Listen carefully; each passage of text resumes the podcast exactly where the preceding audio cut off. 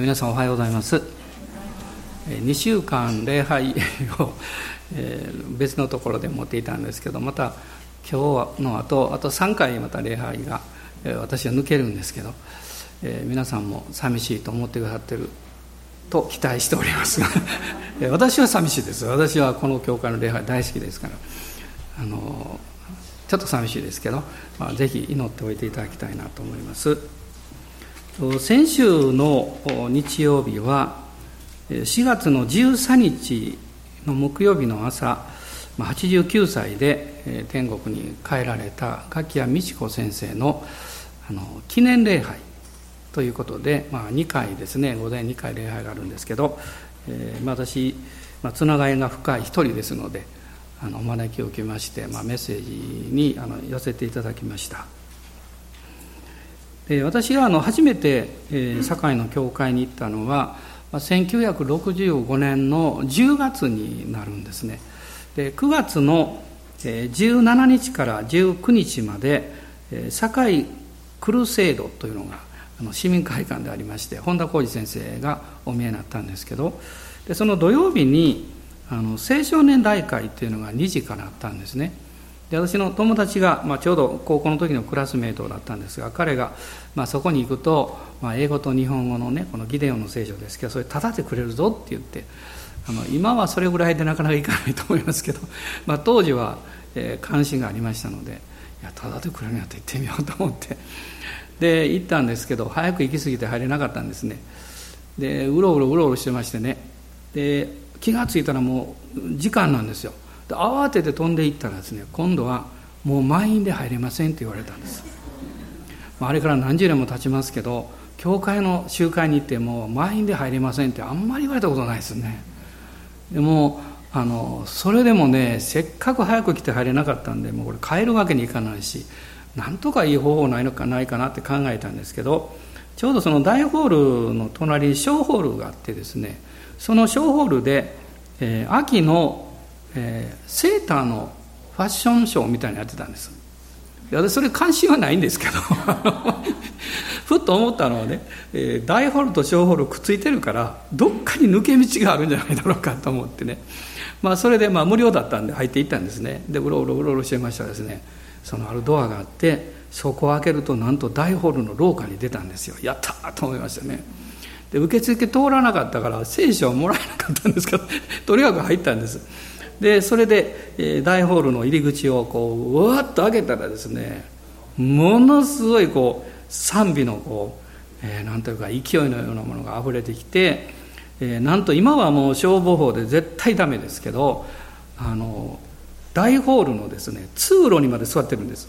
階段にずっと若者たちが、えー、あそこは定員オーバーでですねその時は2000人以上集まったらしいです。だからもう入れないのでまた閉めたんですけど。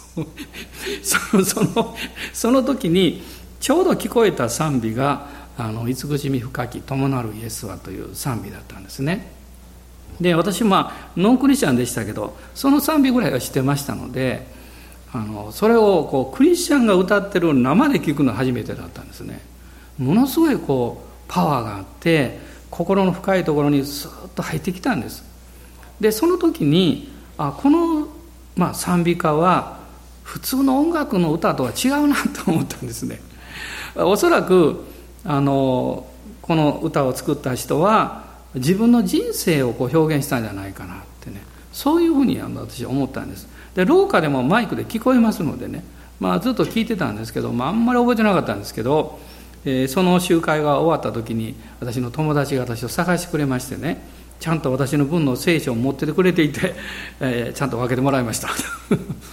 でその時に彼があの来週あのあそれその来週ですね来週の土曜日にもう一回集会あるから来たらって言うから私も入れなかったからね今度行こうと思ってこれはあの4階の大会議室400名あるところですけどそこもいっぱいだったんですがあの行って分かったことはその集まりはその前の週の、えー、大きなクルセードでイエス様を信じる決心をした人のための集会だった決心者大会で私初め分かりません聞いてもね。今だったら分かりますけど。私何も分からないで入っていったんですね、まあ、その友達も信仰があったというかね。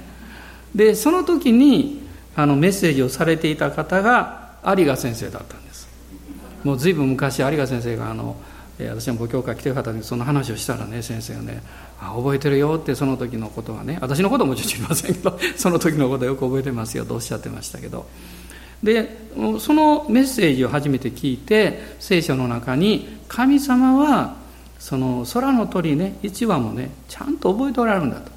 私たちの髪の毛の数さえも覚えてるってその頃はふさふさしてましたのでもう少々抜けてもどうってことはないと思ったんですけどその一本の大切さをですね、まあ、最近は感じるようになってきてるんですけど。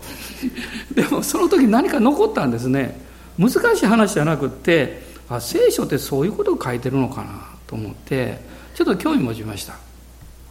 でそうしましたらその友人があのその週のあごめんなさい翌週ですね翌週に、えー、宣教師のうちに行こうってえその宣教師のうちに行ったらスウェーデンから来られていてあの紅茶と手作りの美味しいクッキーがタダでいくらでも食べれる。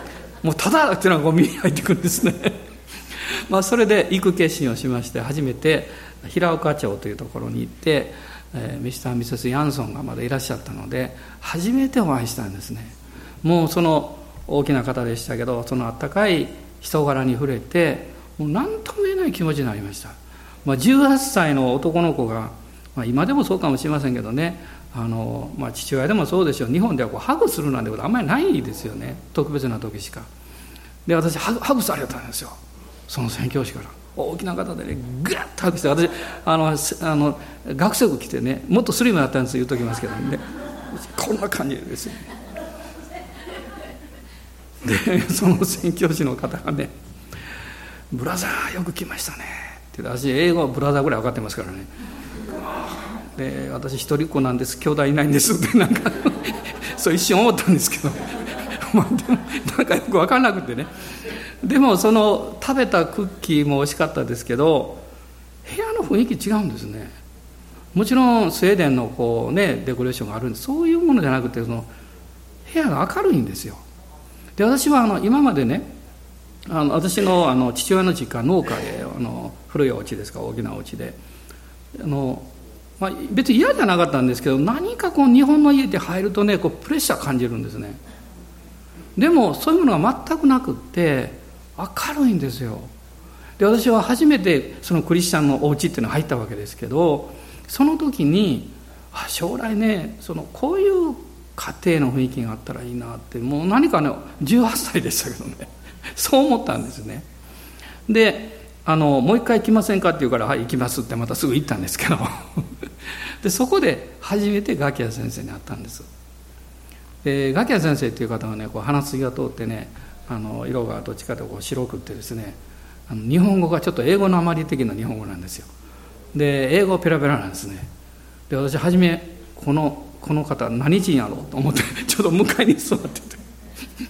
でその先生私ねあの土曜日の午後に高校生の集まりがしてるんだけど来ませんかって言ってくれたんです。で私のイメージはすぐ「クッキー」ってありましたから「よし行こう」行きますって言って次の土曜日にあの早速行ったんですよ。高校生がその当時たくさん教会に来だしてたんで不思議ですけどね。20人ぐらい来てました土曜日の午後にね。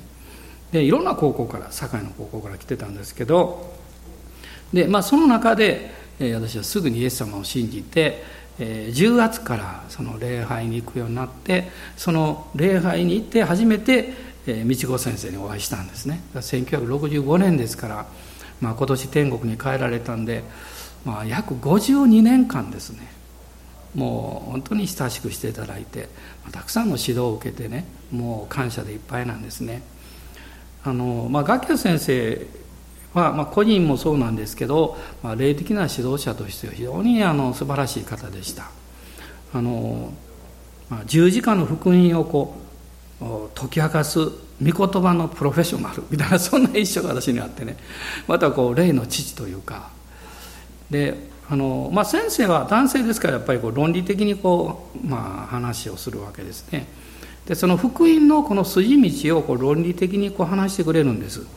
でその中にこうスピリットをこう吹き込んでくれたのはね道子先生だったんです。でそれはどういうことかっていうと十字架のことをいくら聞いて知っていてもねその自分の内側にその霊的なものが触れられないと自分は変わらないんですよ。頭で分かるんです。私罪人でイエス様死んでくださって身代わりに死んだから私が許されるって、まあ、理屈では分かるんですよ。ピンとこないんです。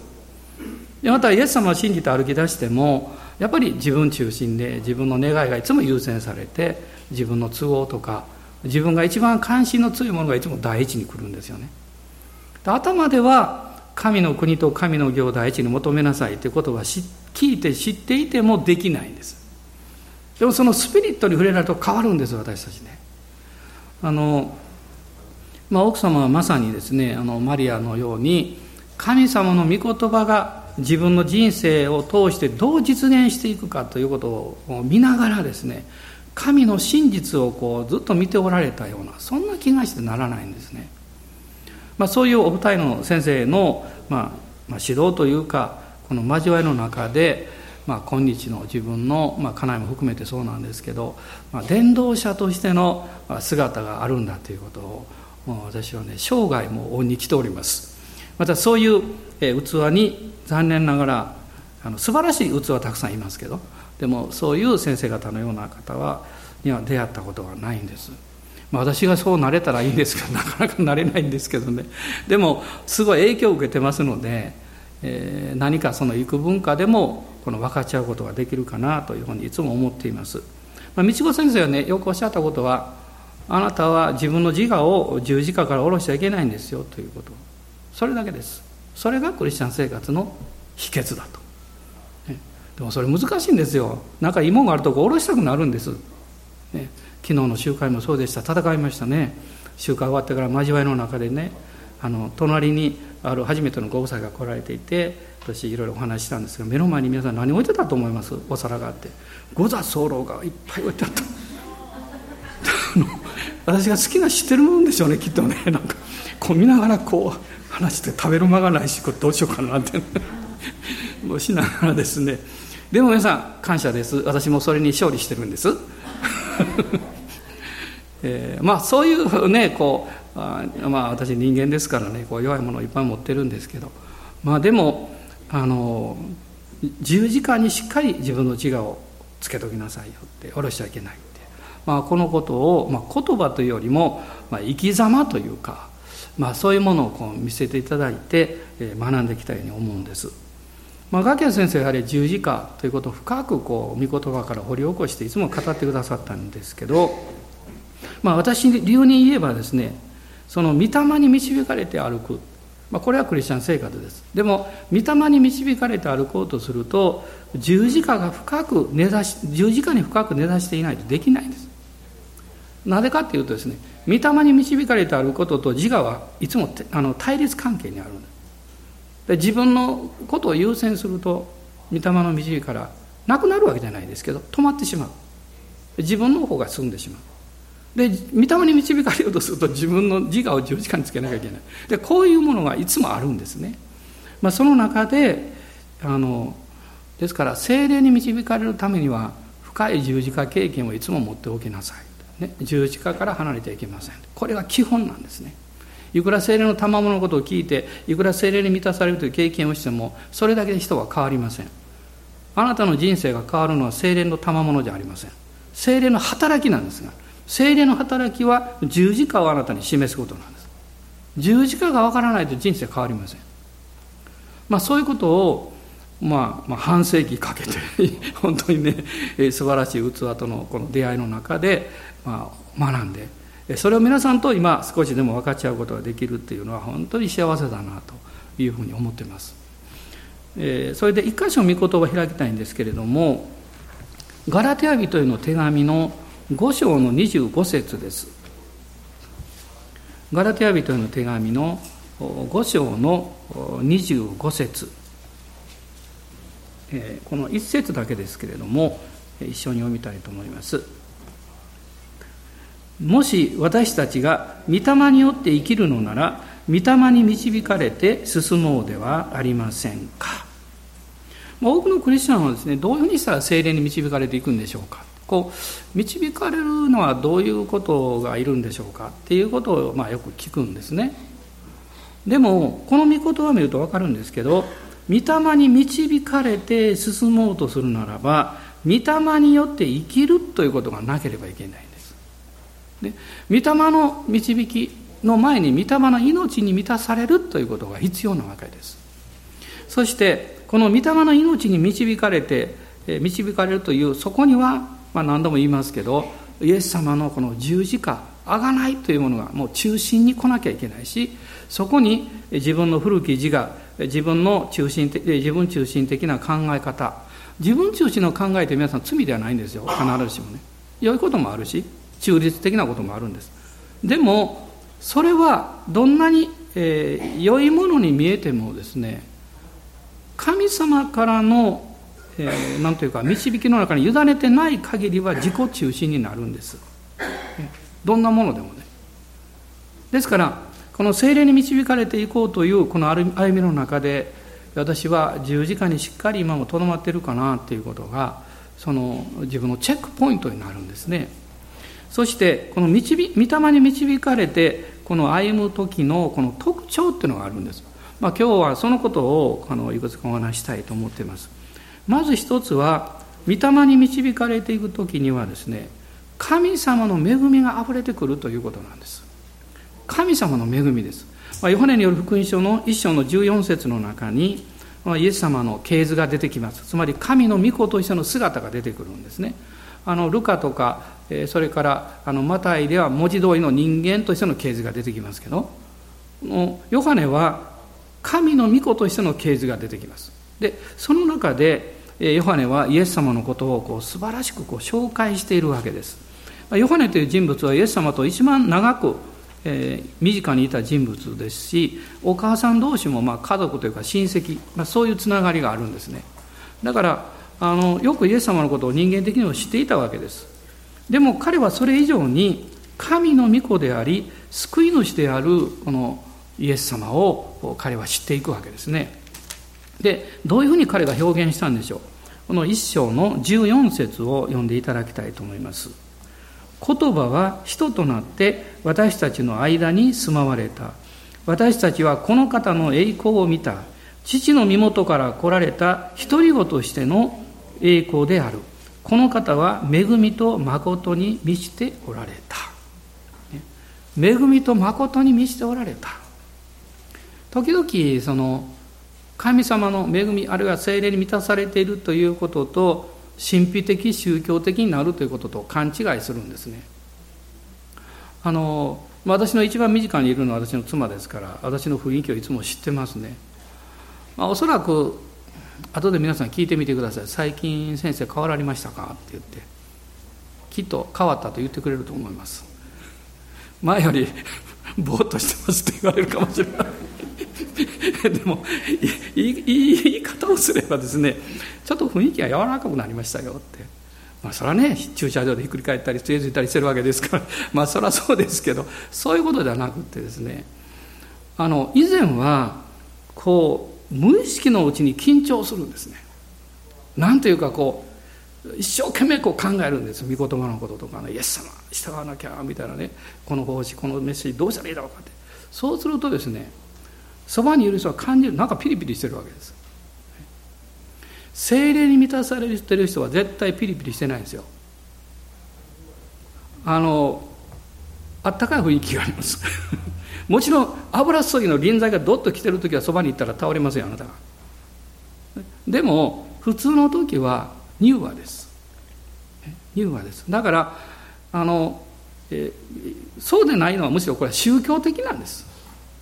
イエス様はどんな人も近寄れる方でした、ね、そうでなかったら例えば当時としては社会の中に入れなかったような病を持っていた方もイエス様のとこ来ましたし、ね、あるいは体のいろんな不自由なものを持っておられた方もイエス様癒してくださいって近づくことができたしイエス様自身が自ら進んでえー、社会的に罪人だと言われていた人々の家に入っていかれましたから、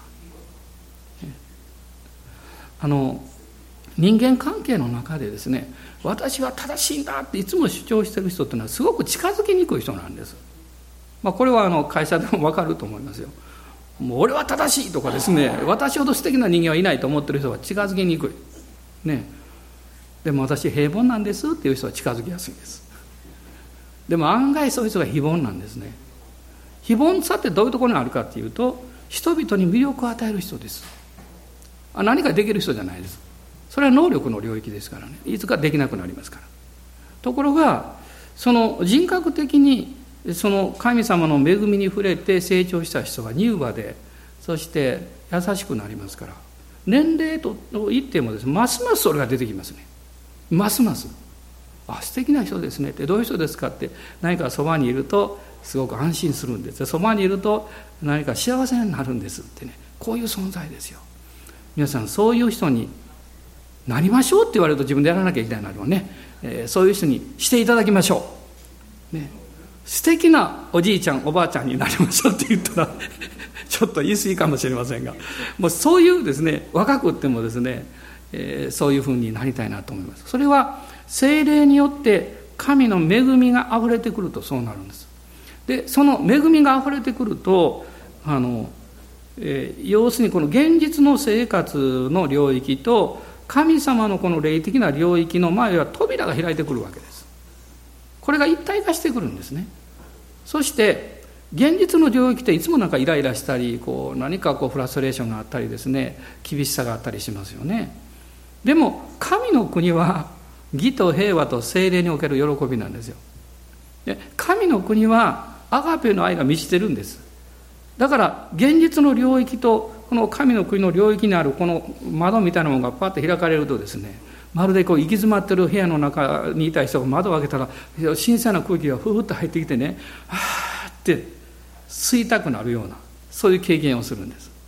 つまりその時に知性ではなくって霊的な目が開かれる。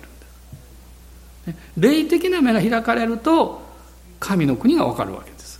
霊的な目が開かれるとあ神様ってこういう方なんだな。ってそしてその時あなたよく考えて分かるんでこれは何かもうずっと小さい頃から私が触れたい出会いたいと願っていた何か本能的なものと関係があるって分かるんです。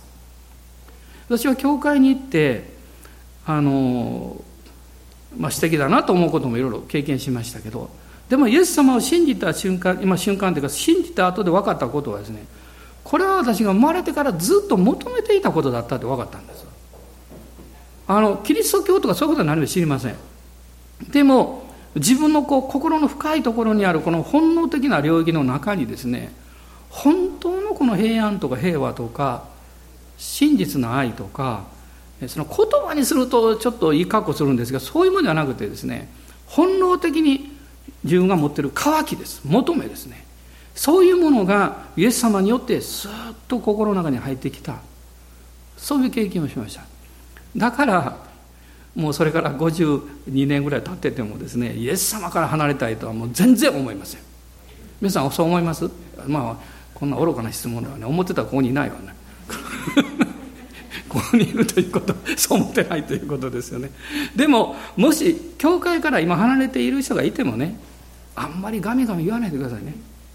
大丈夫。いつか来るからって。ねあなた離れてても愛されてるよって言ってあげてください。神様はその人の中に与えられたその救いを決して自分から奪いに来るようなことはなさいません。それ返してとかね。それも絶対ないです、ね、人間やとありますよね。もうあんた嫌いだったからあげたの返してくれて。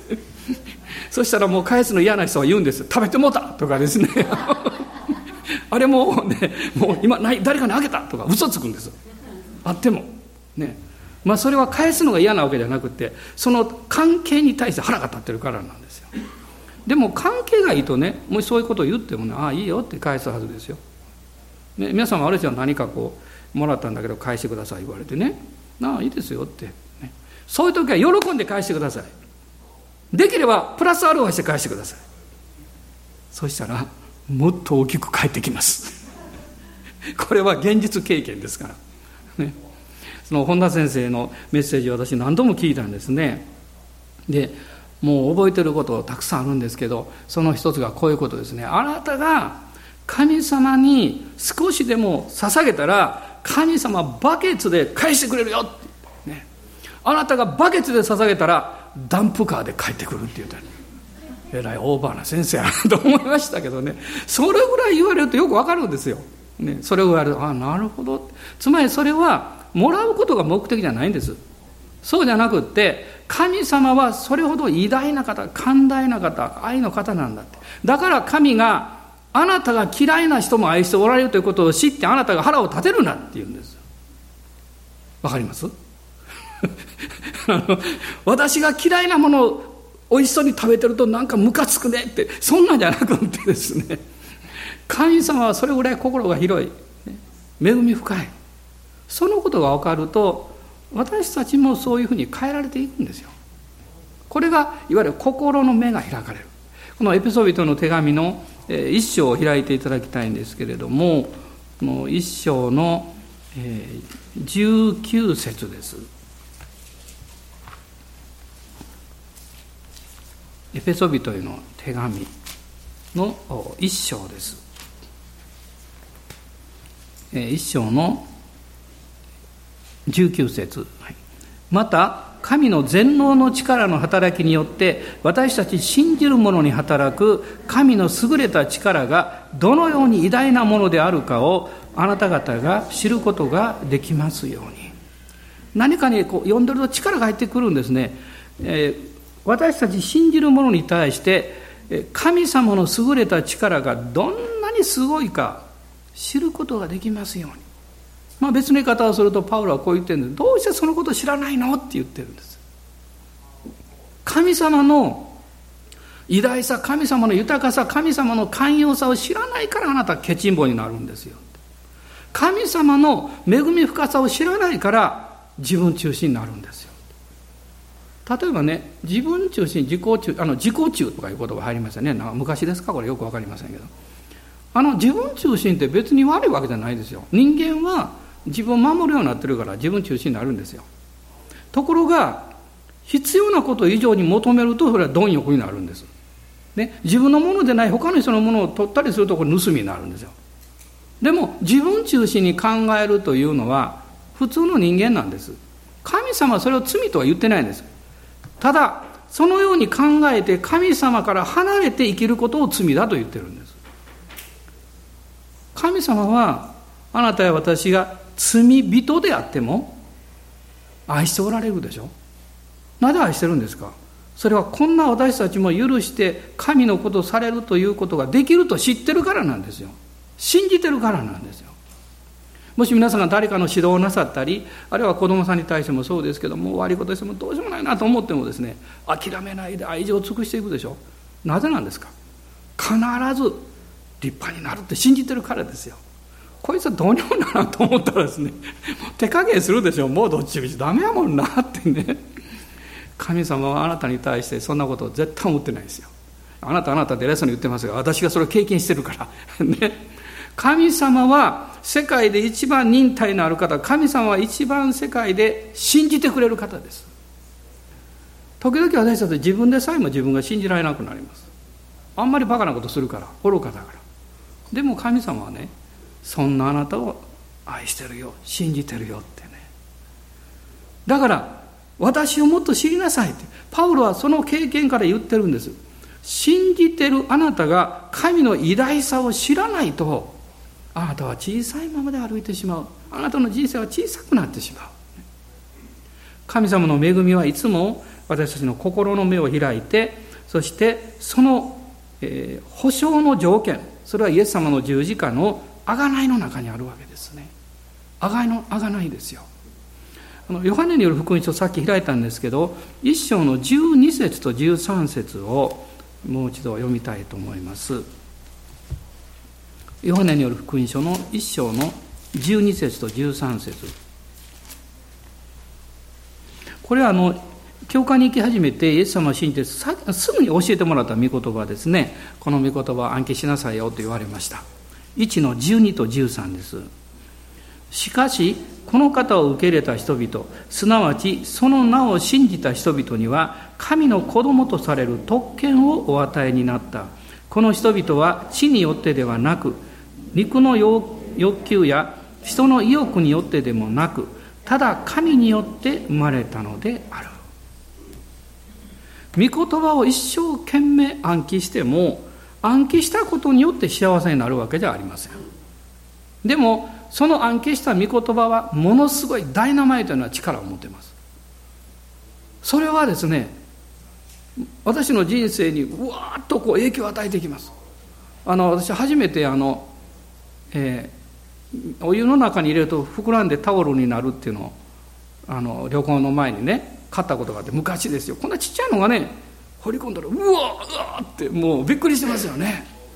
もうそんなことで喜んでる人今いないと思うけど でも最初はすごいなとか思ってこんなちっちゃいのってね。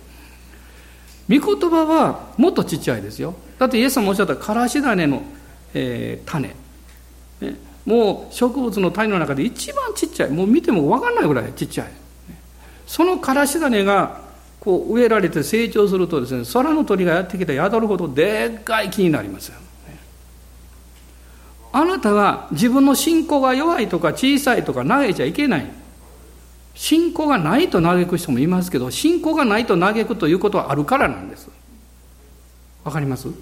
ない人は嘆くこともしません。無視します。でもその信仰に水が注がれたらその信仰の種に水が注がれたらいやそれが水の中に入ったらうわーって膨らむんです。水は何なんですか？精霊の働きです。精霊の働きによってこの御言葉が動き出すかということなんですね。御言葉が。あのこういう経験皆さんなさいませんか？何か自分の中に何か願いがあってあまりよくわからないんだけど何かを聞いたり見た瞬間にこの辺が騒ぎ出してですね。そしてそれがだんだんだんだん形を取ってくる、ね、形を取ってくる。まあ、今朝も爽やか礼拝21世紀にあったんですけどね。私もあの21世紀行くの大好きなんです。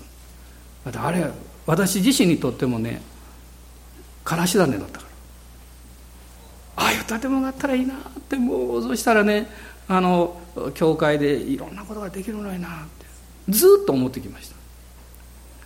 でも神様は不思議な方法であの建物が建つように導かれたですよね。初めからそういう計画を持ったわけじゃないわけですから。ね別の計画を持ってたわけですから。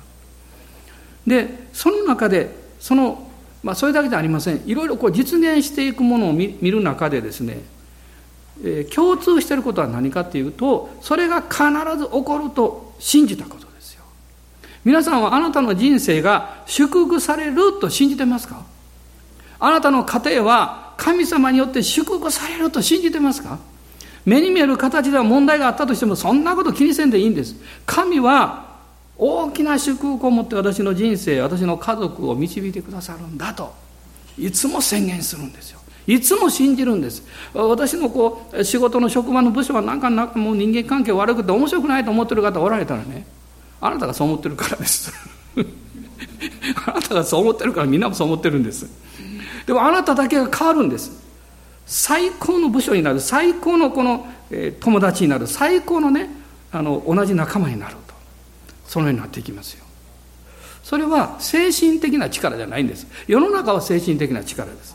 でも私たちは信じる者に神が働いてくださると知ってるからからなんですよ。その通り神がしてくださるんです。あなたが職場に行って真っ先に晴れるやと賛美してください。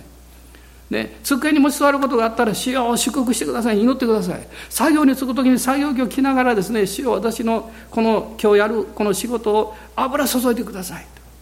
そしてあなたが何をしても、その働きの中でベストを尽くしてトップになってください。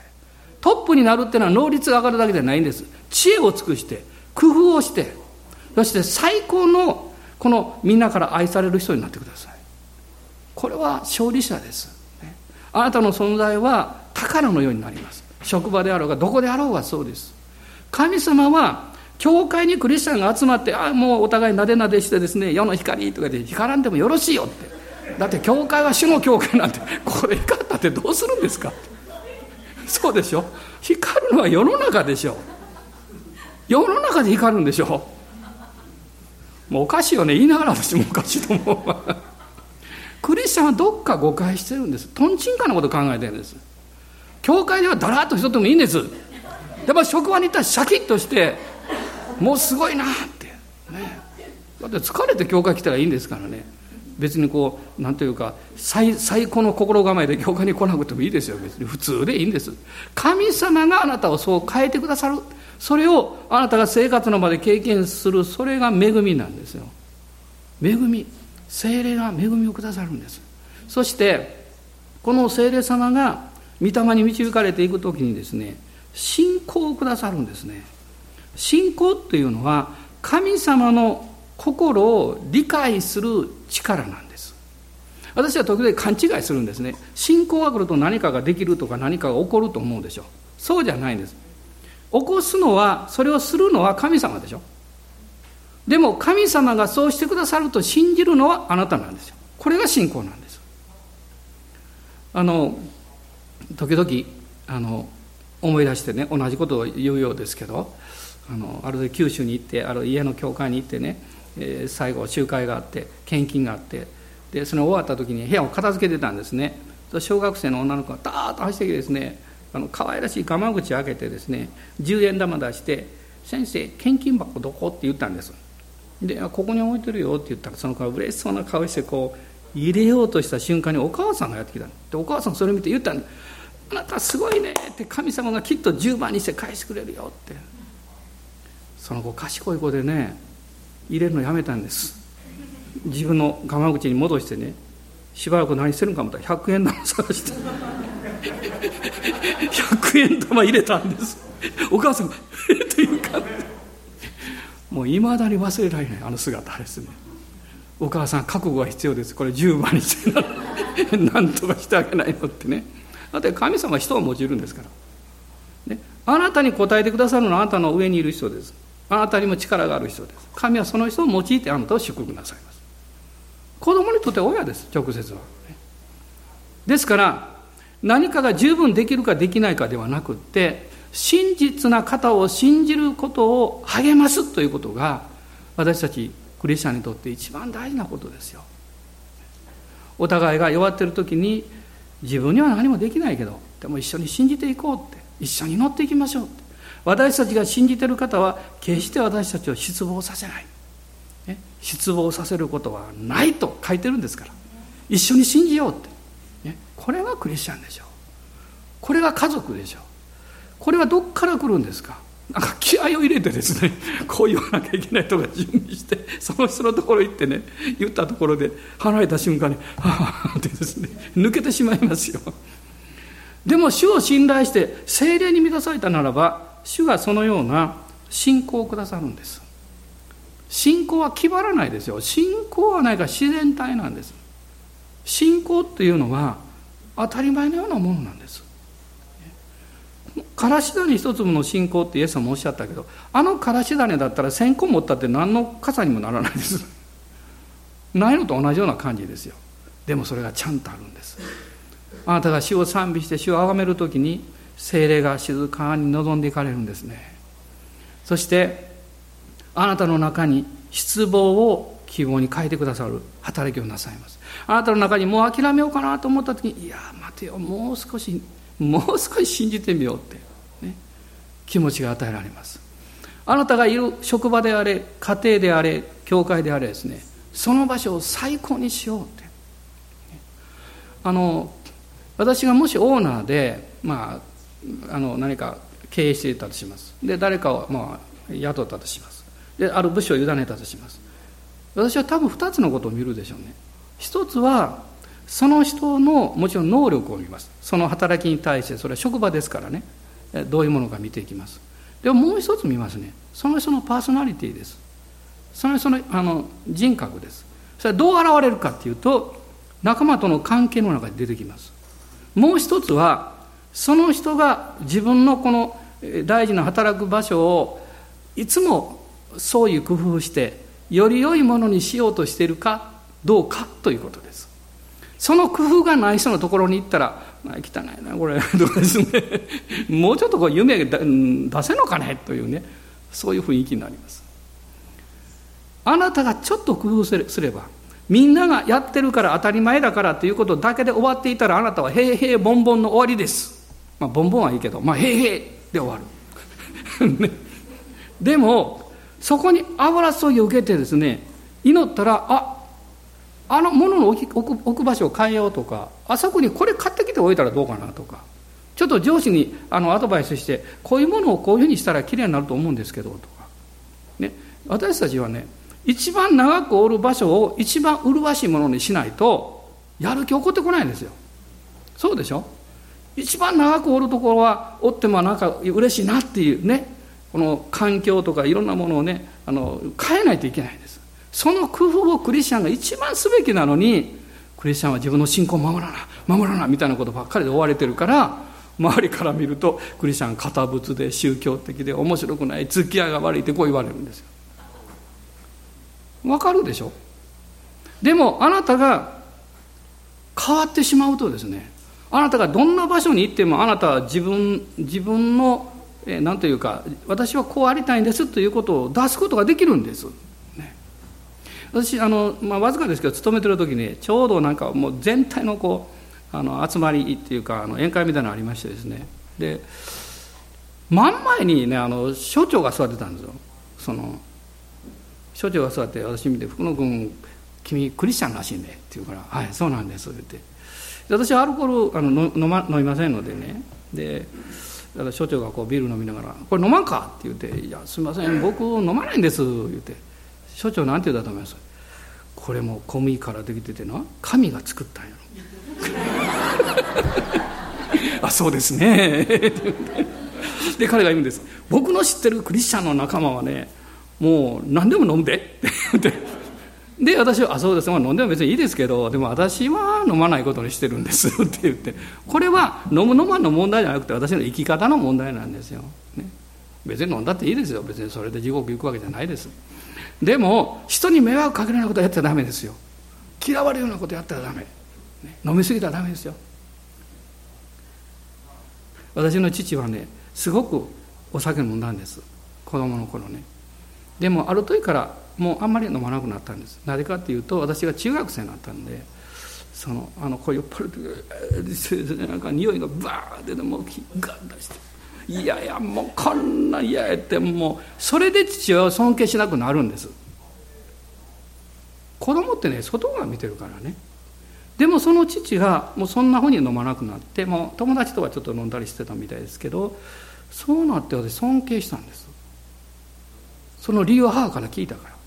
お父さんねお前が中学生になってあのそういうにはならん方がいいやろうなと思ったから変わったみたいよって言ったんです。ね。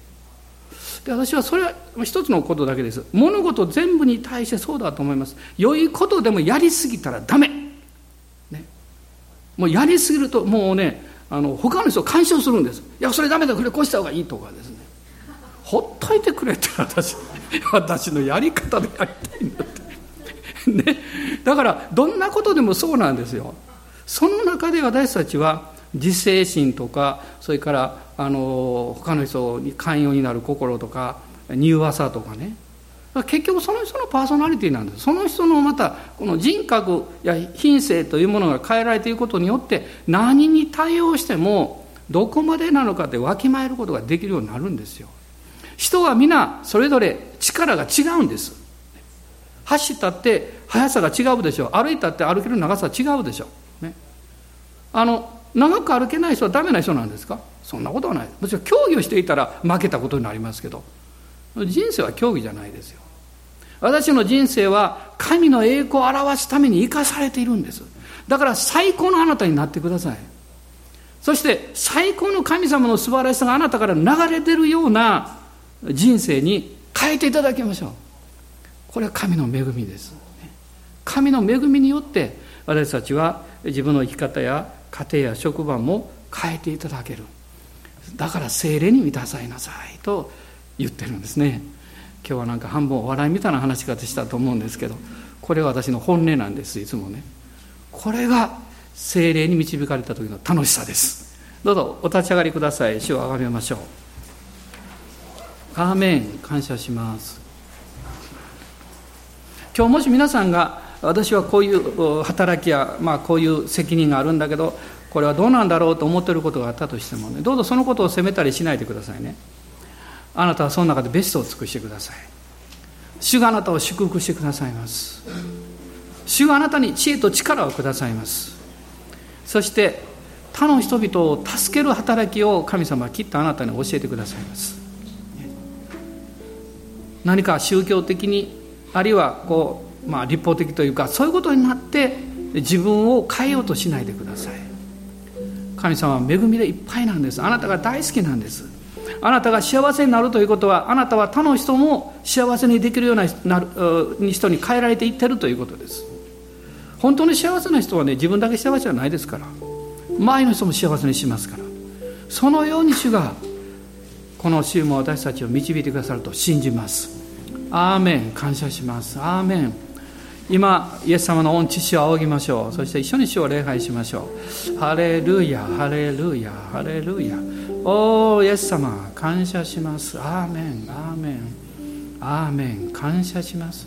聖霊様は一人一人に望んでください。触れてください。そして書いてください。あなたの恵みによって書いてください。ハレルヤ感謝します。アーメン。おおイエス様感謝します。今ご家族のため祈ってください。職場の友のため祈ってください。おイエス様感謝します、アーメン。アーメン。ハレルヤ。おおイエス様。主の御霊があなたを導いてくださいます。アーメン。感謝します。アーメン。主は我らの太陽恵みと憐れ